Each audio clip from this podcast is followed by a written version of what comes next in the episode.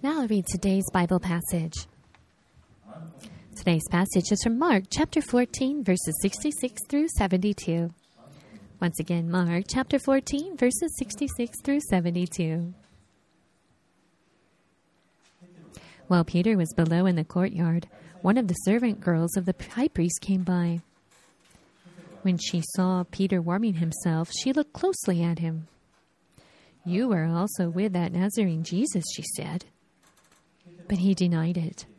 I don't know or understand what you're talking about, he said, and went out into the entryway. When the servant girl saw him there, she saw him standing around. This fellow is one of them. Again, he denied it. After a little while, those standing near to said to Peter, Surely you are one of them, for you are a Galilean.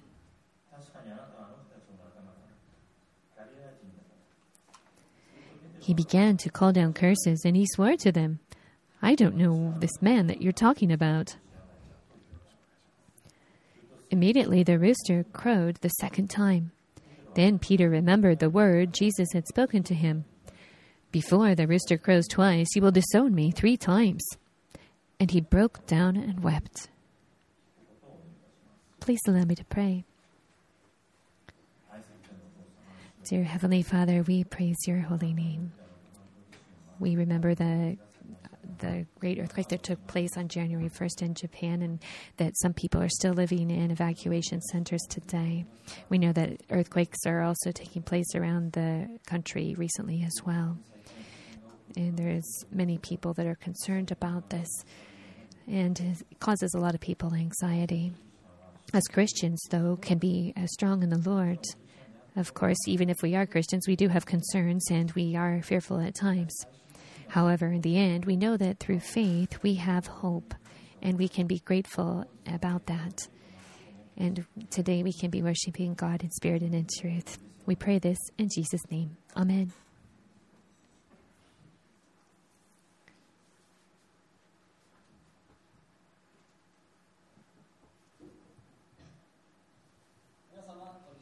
Everyone.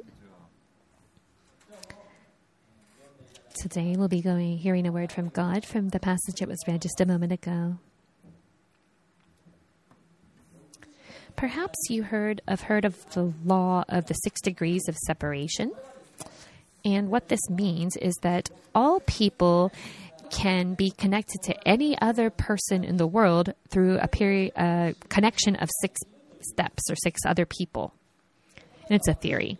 So, for example, if I have 45 people that I know, and one of those is has 45 people that are not people that I know, and then you just keep going like that by six people, then that means that's 45 to the sixth power are over 63 bil, uh, 83 billion um, people that I, in theory, would know, which exceeds the world population of 8 billion people, meaning that anybody can be connected to anybody according to this theory. You may think, well, this can't really be true. However, you can't really say that it's not. For example, recently on a Japanese TV show called Detective Night Scoop, they actually tried this thing out. And they and they went to the most west island in Japan, in Yonaguni Island, and they had somebody tell them uh, they wanted to know like how many people it would take to be able to get this to this famous um, Japanese uh, talent guy named Sanma Akashiya. He's a comedian, and so they just tried to connect from this person way off in the side of Japan to Sanma, and they were able to actually get connected to him and it took seven people, and they were able to get connected to him. They also did some other. There's other TV shows that have tried this as well. They've gone up to somebody up randomly up in the um, the crowd and just ask, you know, how they could be connected to somebody uh, in the entertainment field, and it was just like took four people to get there. And you can also do this just by telephone numbers. And when if you think about SNS and the internet, really, we can be connected to just about anybody in the world today. However, there is a problem that comes along with this, and that's personal information. And it's just almost like we don't even have a thing, such a thing as personal information anymore.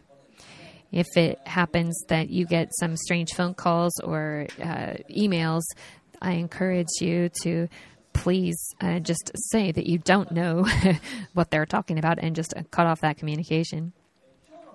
In today's passage as well, we see somebody who says, I don't know who that is.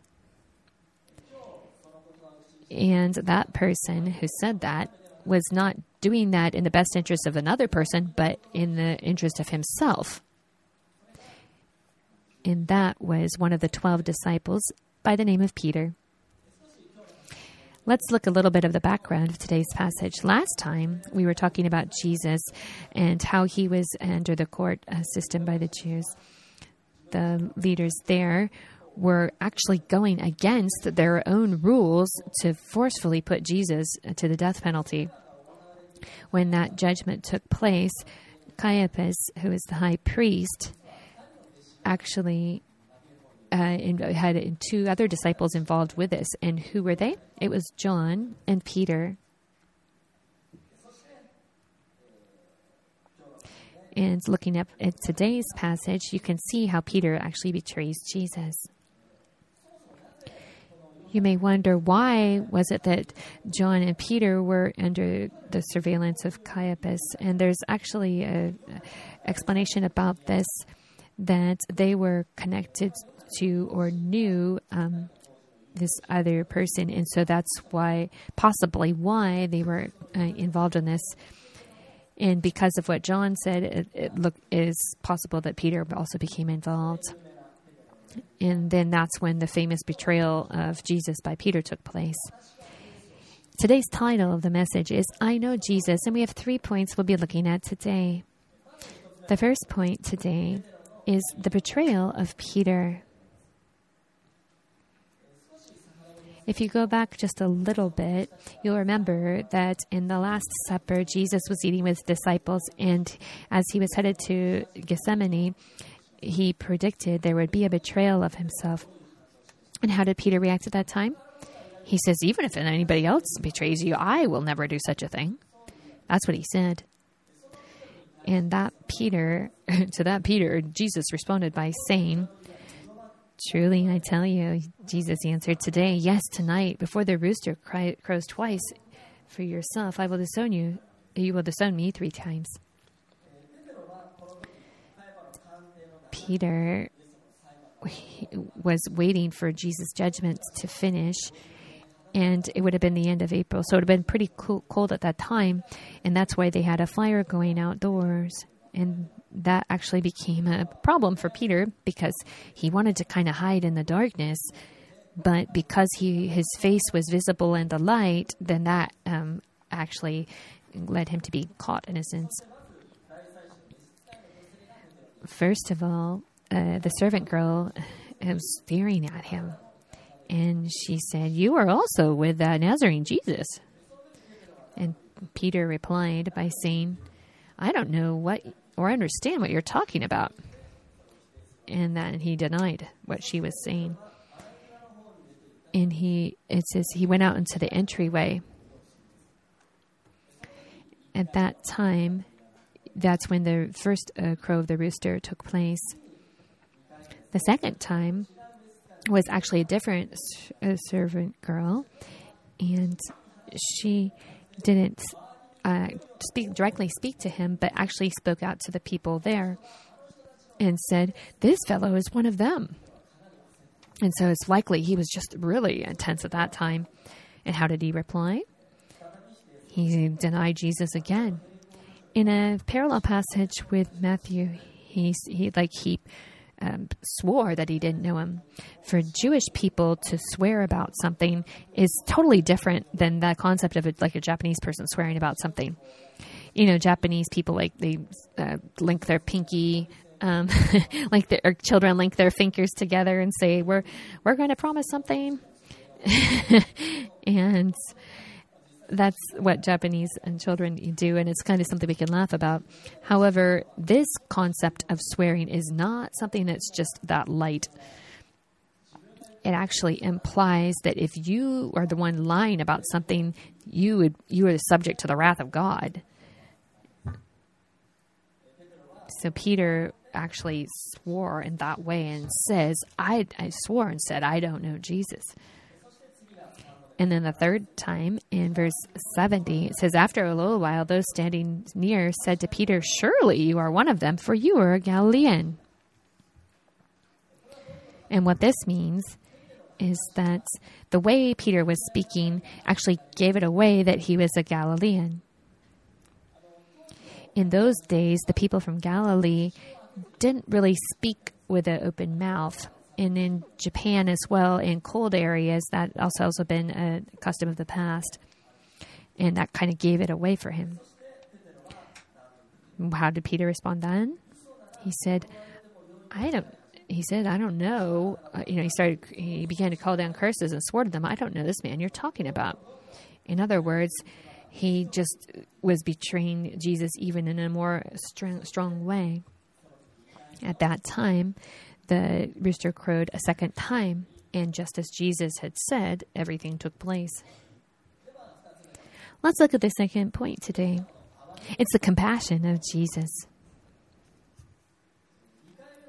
When this crow, uh, rooster crowed the second time, you can look in a parallel passage in Luke to refer to this situation. In Luke 22:61, it says, "The Lord turned and looked straight at Peter." So he looked straight at Peter, it says. In other words, when the uh, rooster was crowing, their eyes just kind of locked. At this time, what, what do you think Jesus' uh, facial expression would have been? Do you think he would have been filled with uh, anger at Peter? That wasn't the case. Jesus' expression was actually one of compassion toward Peter. He knew everything. He knew that uh, he would be betrayed, and and that was to let him know that he would still have compassion on him. When Peter uh, saw Jesus' compassion, that and it caused him to cry. The tears that Peter, that um, Peter was shedding at that time was were that of regret of betraying Jesus and also wanting to repent to Jesus. Peter's um, betrayal is something that can be compared to that of Judas. If you read the Bible, it states that after um, Peter, uh, after sorry, after Judas betrayed uh, Jesus, he regretted it, and he actually went to return the silver money that he had taken, and he said that I have uh, I've sold a person who was sinless. And Judas then decided to take his life. He wanted to just finish it off. in Japan's history, they have a, a system of people like taking their lives. However, to make this decision for Judas was actually his possibly his greatest mistake. Peter and Judas both betrayed Jesus. Peter said he he and even swore that he didn't know him, and but in Judas sold Jesus for money. Peter did this to protect himself. Judas betrayed Jesus to get money. So they both were betraying Jesus for their own uh, purposes. So, what exactly is the difference between these two people and their betray- same betrayal of Jesus? It's how they resolved their sinful action. Judas' mistake was one that he tried to resolve on his own. What is it that he should have done?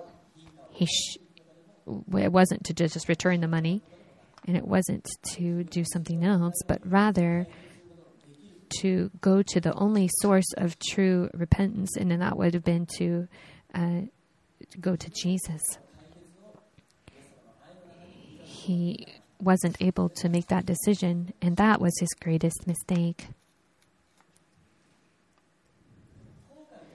To have regrets in your life when you look back on your life is something that's often very difficult for people. And when you look over your past sin, it's important, or even when you sin, it's important to bring it to God. Judas regretted what he had done, but he didn't repent in the correct way.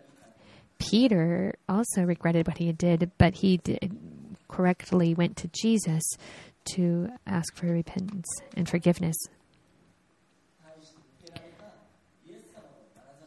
Jesus uh, did he re- did Jesus react differently to these two people? I don't think so. In Gethsemane, when after when Jesus uh, Judas betrayed Jesus, he still referred to him as his friend, and that was the same uh, ex- way he dealt with Peter. When you think about this, you can see how God actually values people's um, freedom of uh, freedom of will. As we are walking in our lives, we make we sin, and we often probably make God very sad. These things just happen, unfortunately. However, when we lift up our eyes, it's important to remember how it is that God is looking down on us. I would like to tell one story. In the U.S., there was this young guy named Bill once, and when he was 16 years old, the, something happened in his life. In those days, um, his father actually wasn't doing well and couldn't work for a long time.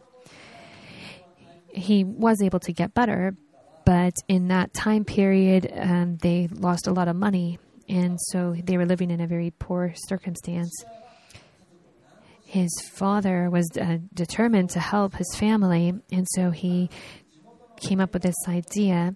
He went to um, get this work to help refurbishing chairs. In order to do so, though, he have would have to have a special sewing machine to refurbish the chairs. So he got all the savings that he had and all the money and even the coins out of his couch and just got it, all the money that they had to buy this um, specific kind of um, sewing machine to be able to do the work. When he went to go get buy the machine, Bill and his father went together in their truck, and they went drove for a period of about an hour to get to the store. And it was a great sunny day that day, and it was just a time where they really thought they would have a bright future. They got there after about an hour and put the, the machine sewing machine in the truck and then got back on the road. The father allowed Bill to drive on the way back. What happened next is how this is how Bill referred to it. He said, I was so excited. I was driving the truck on the way back. I was a 16 year old truck a driver, and I wasn't really paying attention to how much how much uh, that I was speeding at that time. When I was turning at an intersection, uh, that's something that I'll never forget. As I was turning exactly at that time, the sewing machine was started to tilt because it was already unbalanced and so I slammed on the brakes but it was too late and the sewing machine fell out of the back of the truck. We got out of the truck and went to go see and it was a broken sewing machine all over the over the road.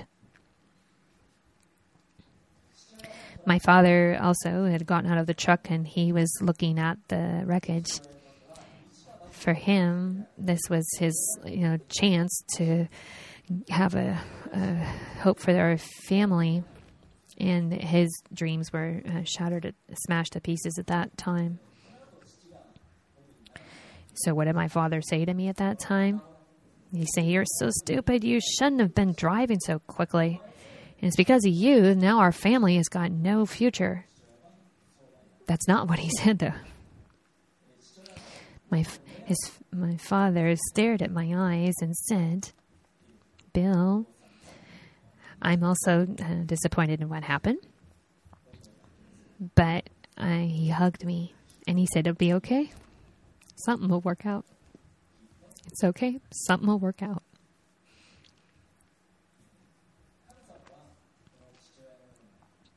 God is someone similar to this father. Sometimes, even if we can't follow God's heart for us exactly, He still loves us. And He allows us to come to Him in our regrets and our dysfunction. And how is it that He looks on us at those times? Well, you can refer to how Jesus looked on Peter and Judas. And remember that God looks, us, looks at us in the same way. We know that in God's love, we are able to have resolution to our sin. Let's look at the final point today.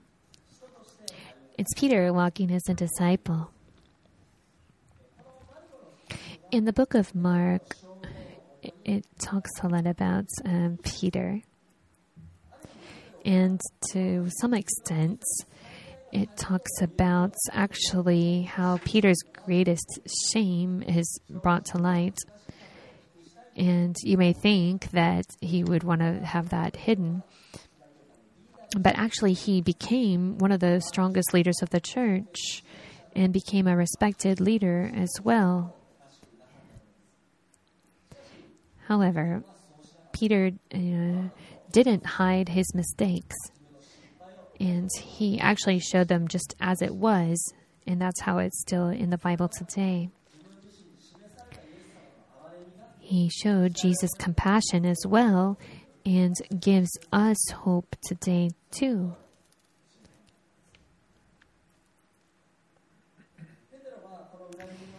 After Peter betrayed Jesus, he was wit- he witnessed Jesus' death and resurrection. And in the Sea of Galilee, he actually reacted uh, with the resurrected Jesus. Even though he said he denied Jesus um, three times prior, he actually professed faith in Jesus three times later. And this is something you really can't read without tearing up.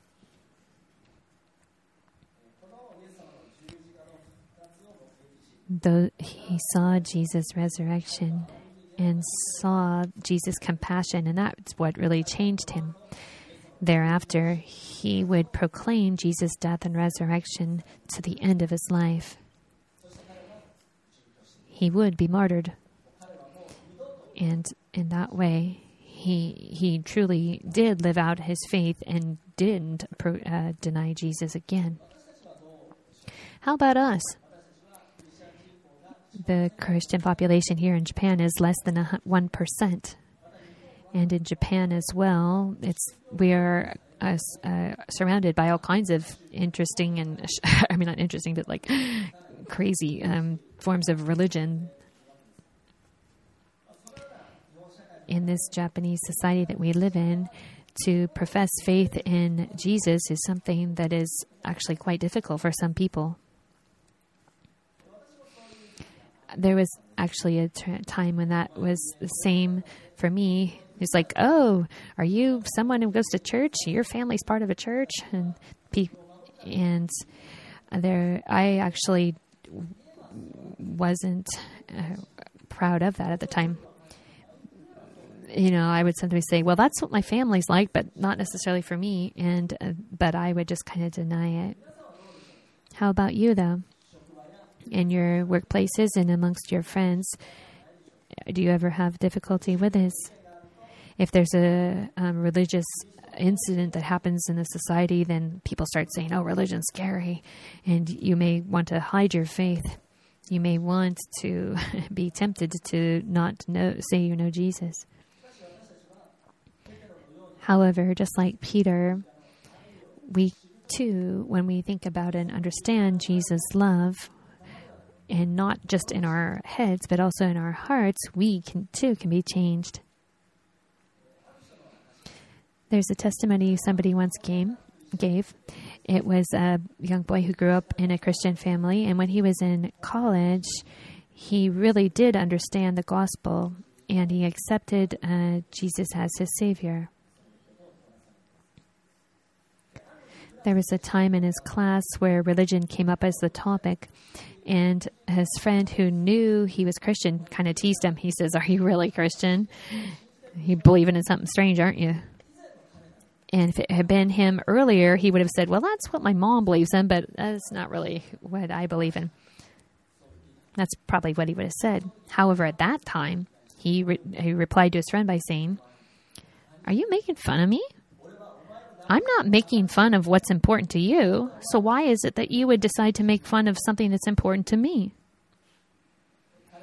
And in this way, his friend was actually kind of caught off guard and actually apologized. When you know Jesus' love and it changes your heart, you realize you can't deny him. And that you do truly know Jesus and can proclaim that, that he is your Savior. And it allows you to proclaim that clearly. Today we have learned from Peter and can be encouraged by him. Over time, Peter would have the following written in 1 Peter 1 8 and 1 9. Though you have not seen him, you love him. And even though you do not see him now, you believe in him and are filled with inexpressible and glorious joy. For you are receiving the end result of your faith, the salvation of your souls.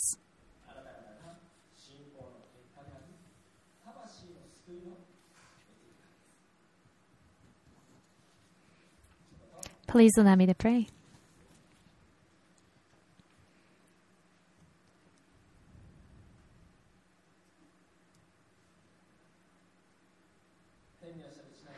Dear Heavenly Father, thank you for this opportunity to be able to worship you today. Today we've looked at Peter and his betrayal of Jesus. We've learned from Peter and realized that his circum- he is just like us. We too make major dis- mistakes in our lives and make choices that we regret later. However, at those times, we can remember to look toward you, Jesus, just as Peter did. We can be encouraged that we can have resolution to our sin in Christ. We can also remember that Peter boldly proclaimed Jesus' death and resurrection because he was changed, we too can realize that we can be changed by Jesus by knowing his abundant love and truly knowing him, proclaiming him as our Savior. With pride in our faith, we can proudly proclaim Jesus and have hope. Allow us to remember that today. We are very weak, but we know, Lord, you are always with us, and because of that, we can be strengthened. In this coming week, Lord, we ask that you use us in the various places we are and for your purposes. We pray, pray this in gratitude in your name, Jesus. Amen. Amen. Now let's pray for a moment in silence.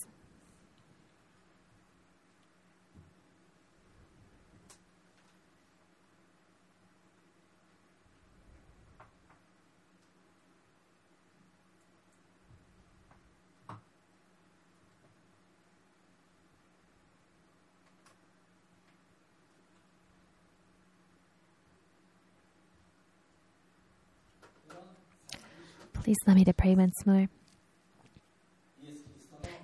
May the grace of Jesus Christ, the love of our Heavenly Father, and the fellowship of the Holy Spirit be with all of you this coming week and forevermore. Amen.